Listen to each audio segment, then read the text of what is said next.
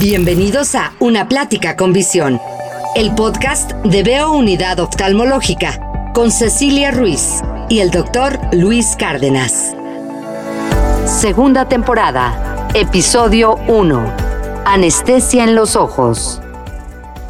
¿Qué tal? ¿Cómo están? Qué gusto saludarlos nuevamente en la segunda temporada de Una Plática con Visión, el podcast de Veo Unidad Oftalmológica con el doctor Luis Cárdenas, una servidora Cecilia Ruiz y en esta segunda temporada con invitados muy especiales hablando de diferentes temas, cosa que nos da muchísimo gusto, Luis.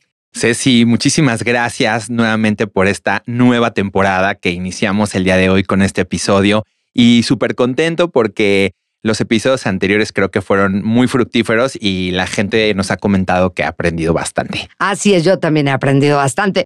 Y hoy en el episodio número uno de esta segunda temporada estaremos hablando acerca de la anestesia en los ojos. Y para esto tenemos como invitado al doctor Jorge Alberto Macías Carrillo. Él es anestesiólogo, anestesiólogo pediatra, cardioanestesiólogo y me cuentan también que basquetbolista en sus ratos libres. Eso dicen las malas lenguas. Doctor Jorge Alberto, ¿cómo estás? Qué gusto.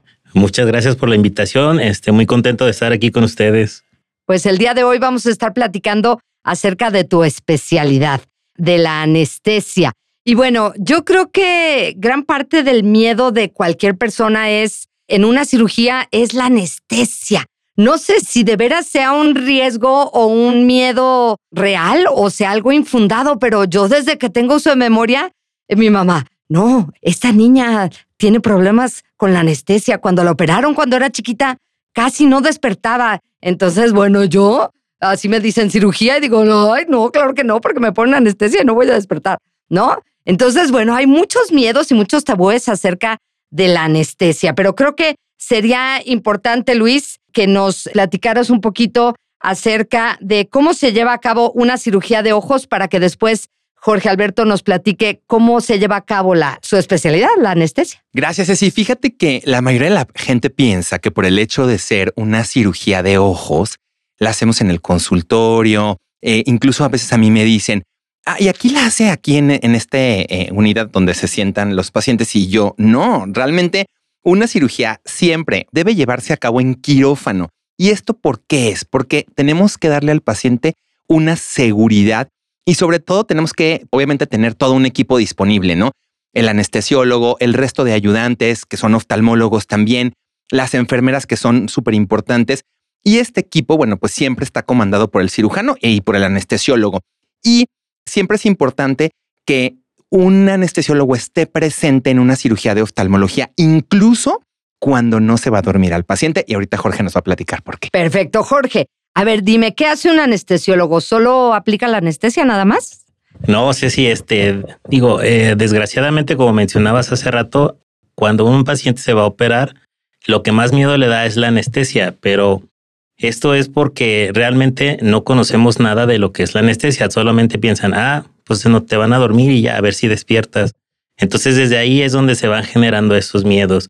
Como tú lo mencionas, tu mamá cuando te operaron de, pequeña, que dijo, ay, es que se tardó en despertar. Este, entonces, todos esos procesos van haciendo que la gente vaya teniendo más miedo a la anestesia, inclusive en cirugías grandes que deberían de tenerle más miedo a la cirugía que la anestesia, porque la anestesia ha avanzado a pasos agigantados desde que se empezó, que cuando dormían con puro éter, que ahí sí era peligroso, ahorita que ya tenemos un montón de monitoreo, fármacos que te hacen que te duermas inmediatamente y que despiertes inmediatamente sin recordar nada, sin dolor, como si fue, hubieras tenido un sueño de lo más reparador. Sí, exactamente.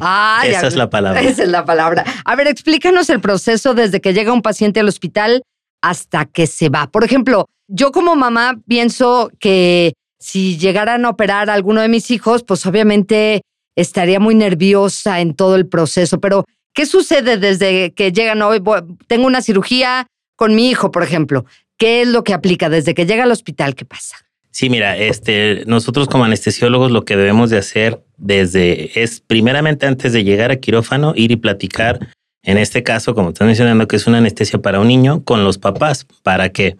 para conocer toda la información de ese niño que vamos a operar.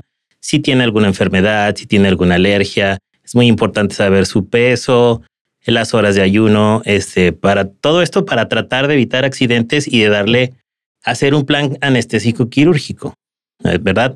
Entonces es llegar al cuarto del paciente antes de pasarlo al quirófano, platicar con los papás, también tratar de, depende de la edad del niño, este, tratar ahí de convivir un poco con él para que se vaya familiarizando con uno como anestesiólogo, que es quien lo va a cuidar allá en quirófano.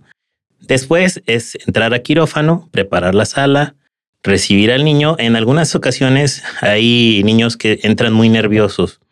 Se puede dar una premedicación con algún medicamento para tratar de que ese niño entre un poco más tranquilo y este, porque siempre el, el desapego a los padres a veces es muy impactante en estos pacientitos. Entonces ya con este tipo de medicamentos que son, se puede decir que son sedantes, por así llamarlos, este, ya ese desapego no es tanto y entran ya tranquilos. En ocasiones no hay necesidad de darles eso.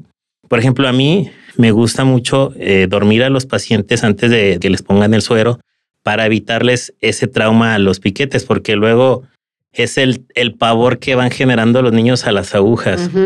Entonces, ya en quirófano, con una mascarita especial y por medio de la máquina de anestesia, les pasamos medicamentos que van a hacer que se duerma. Ya dormido, entonces ya se le pone ese suero y ahora sí se aplica la anestesia. En los niños generalmente es anestesia general y sobre todo en cirugía de ojos. ¿Por qué? Porque es importante que el paciente no se mueva. Entonces un niño pequeño obviamente no va a cooperar este, de estarse quieto. Entonces lo ideal es anestesia general. Y aparte que hay otras cirugías que se necesita que estén relajados para, ahora sí, para poder hacer ese procedimiento. En el caso de Luis, que hace mucho cirugía de estrabismo, es bien importante este punto de que estén bien relajados para que esos músculos no se estén moviendo a la hora de que los está manipulando. Entonces ahí es el, ahora sí que el trabajo principal del anestesiólogo. Este ya en quirófano o sea, aparte de dar la anestesia, estar cuidando sus signos vitales, que no se vaya a descompensar, que todo se mantenga como entró, o mejor que como entró. Ya terminando la cirugía, pues ya viene la hora de despertarlo y ya después de despertarlo se pasa a un área que se llama recuperación, y ya ahí se sigue monitorizando hasta que ya el niño está prácticamente despierto y ya se puede ir con los papás. Oye amigo, pero yo creo que es muy importante que nos cuentes cómo se cuida la seguridad de un paciente. Yo siempre les digo a los pacientes que toda cirugía tiene riesgos, riesgos quirúrgicos, anestésicos, infecciosos, pero ¿cómo nos puedes decir que se pueden minimizar los riesgos anestésicos? Bueno, aquí este, volvemos a la entrevista para anestesia con los papás. ¿Cómo previenes un riesgo? conociendo al niño, o sea, si es alérgico a algún medicamento, por ejemplo, el papá te lo mencionó, entonces tú tratas de evitar los medicamentos de esa familia. Si tiene alguna enfermedad que pueda complicar la cirugía o incluso el acto anestésico, igual ya estás preparado, a lo mejor teniendo algún medicamento que puedas necesitar para tratar de evitar esa posible complicación. Y ya en quirófano tenemos un monitoreo muy extenso de, todos los signos vitales, principalmente frecuencia cardíaca, este, saturación de oxígeno, presión arterial y este, también nuestra máquina de anestesia tenemos que ver que esté funcionando al 100% con oxígeno, con aire medicinal, que no tenga ninguna fuga. ¿Para qué? Para tratar de evitar una posible complicación, sobre todo respiratoria en este caso. Oye, y en el caso específico de los ojos, ¿qué tipo de anestesia se utiliza? Bueno, en los niños, como te mencionaba hace rato, tiene que ser anestesia general, porque no se pueden mover. O sea, tú con la anestesia general logras que el paciente esté completamente dormido, podríamos decirlo así, inerte. O sea, el niño no se va a mover mientras lo estén operando. Si, si fuera en un adulto, depende también del tipo de cirugía, pero generalmente en los adultos sí se hace solo con anestesia local o tópica y sedación. ¿Cómo es la tópica? Bueno, este, perdón, perdón. Si son unas gotitas que le ponen de anestésico local en los ojos o anestesia regional, que es un piquetito, vamos a decirlo así, un piquete en los ojos. Ah. Para. es que, a ver, Ceci, cada que Ceci y yo planeamos, a ver, yo sí esto lo voy a decir, cada que Ceci y yo planeamos el podcast y entonces luego yo le enseño fotos o le enseño algunas complicaciones, bueno, antes, ¿eh? No, no todavía, mucho. Pues, me dices una, una aguja y y pienso así, llevo una aguja viniendo a mi ojo. Pero sabes que sí, no, la verdad es que a veces los pacientes ni se acuerdan porque antes de eso los sedamos. Los golpeamos. pues también si no cooperan, ¿verdad? no, pero se les pone una sedación y realmente este en el momento probable, o sea, si ves la aguja que viene, digo, no es como en las películas que la vas viendo, sino que sí. Entonces sienten, sí sienten, pero no se acuerdan. Ay, ¿cómo le haces a eso? Ahora sí que es la magia de los medicamentos que usamos. La, mayoría de los pacientes, cuando al día siguiente los revisamos, sobre todo si son adultos y que los daron, le digo, siempre, yo siempre pregunto, ¿cómo lo trataron en el hospital?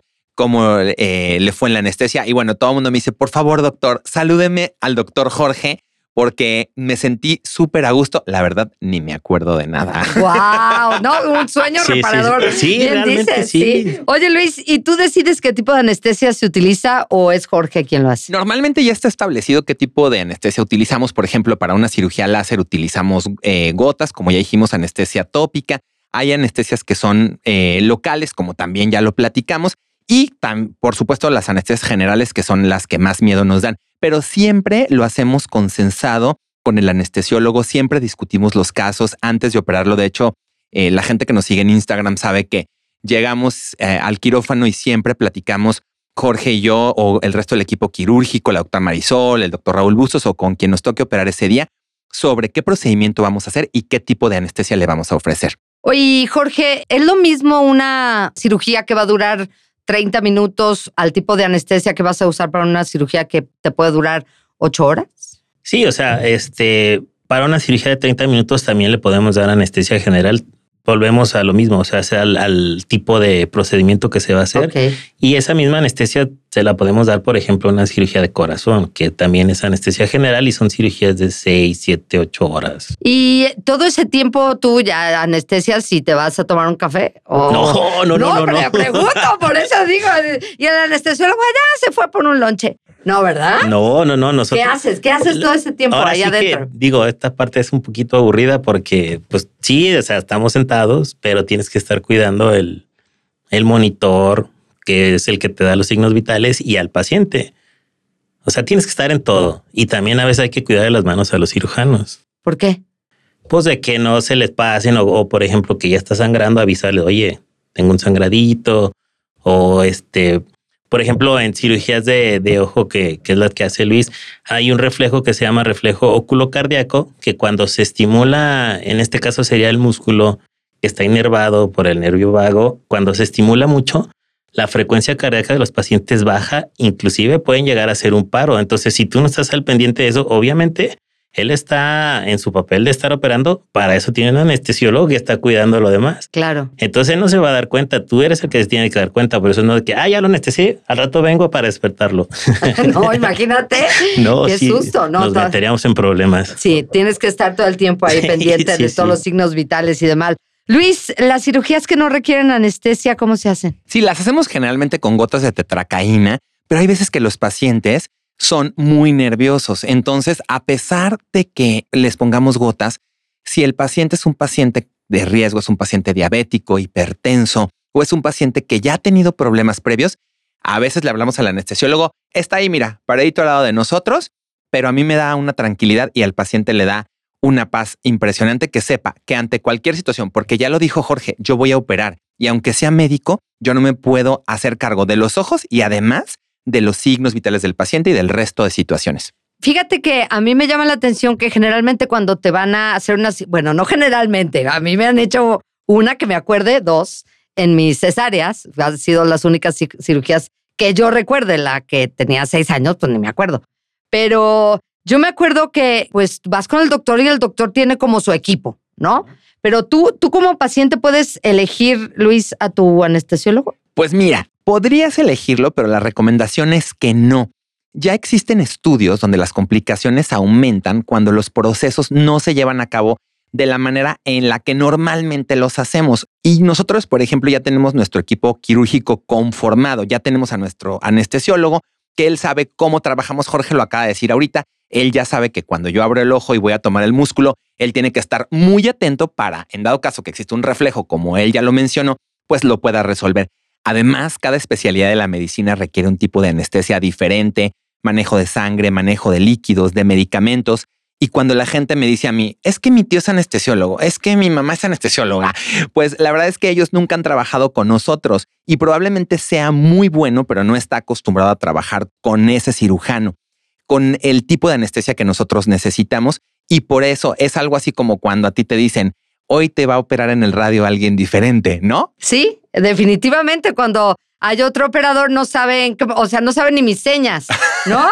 Entonces le digo, le tengo que decir, cuando yo te haga así es que nos vamos a corte, cuando abra el ojito es que me pongas el fondo, de verdad, este, ya hay una comunicación operador, locutor, que te conocen perfectamente y no tienen ni que decirle nada, nomás mueves un dedo y ya sabe exactamente en qué momento lanzarte la canción, etcétera. Y cuando hay alguien nuevo, tú estás con el dedito y dices, pues no, a ver en qué momento me lanza la canción. Aquí funciona igual. funciona igual. Entonces, aquí Jorge ya nos lee el pensamiento a nosotros. Es más, a veces nada más yo volteo y le hago con los ojos así y me hace así, todo bien. Funciona igual. Los equipos en cualquier lugar están conformados y eso es lo que hace finalmente el éxito. Así es, Luis. Bueno, pues las cirugías a veces son necesarias y cuando cuidamos al máximo los detalles, las probabilidades de éxito son aún mayores. Además, pues hay que contar con médicos expertos en su área y así vamos a poder tener aún más confianza y tranquilidad. ¿Algún comentario final, mi querido Jorge? Muy agradecido por la invitación y este, pues si se van a operar, sí traten de buscar a un equipo que les dé principalmente confianza. Eso es lo más importante, yo creo, para uno como paciente, que tu médico te inspire confianza y ya con eso llevas como el 90% ganado. ¿Y el básquetbol? Ese, ah. Tenemos un equipo ahí de una fundación, pero... Pero además, Jorge, aparte de ser anestesiólogo y jugar básquetbol los domingos, además es sommelier. ¿Cómo crees? O sea, pero ahí te duermes tú. no, bueno, eso. Ahí terminas ahí mareado. Sí, sí, poquito, poquito. No, no, no. sí, acabamos de terminar un curso, este, ya por fin. Estamos este, contentos por eso. Digo, es un hobby nada más. No ah, como me voy a dedicar a eso, ¿verdad? Sí, no, no. Está padre, está padre. El mundo del vino es muy interesante. Así es. Jorge, muchísimas gracias. Bueno, pues estuvimos platicando con el doctor Jorge Alberto Macías Carrillo, anestesiólogo, anestesiólogo pediatra, cardio, anestesiólogo, basquetbolista y sommelier también. Muchas, gracias. Gracias, Luis. Gracias, Ceci. Escuchaste una plática con visión, el podcast de Veo Unidad Oftalmológica con Cecilia Ruiz y el doctor Luis Cárdenas. Para mayor información, consulta www.beosaludvisual.com o llama al 33 36 42 43 33.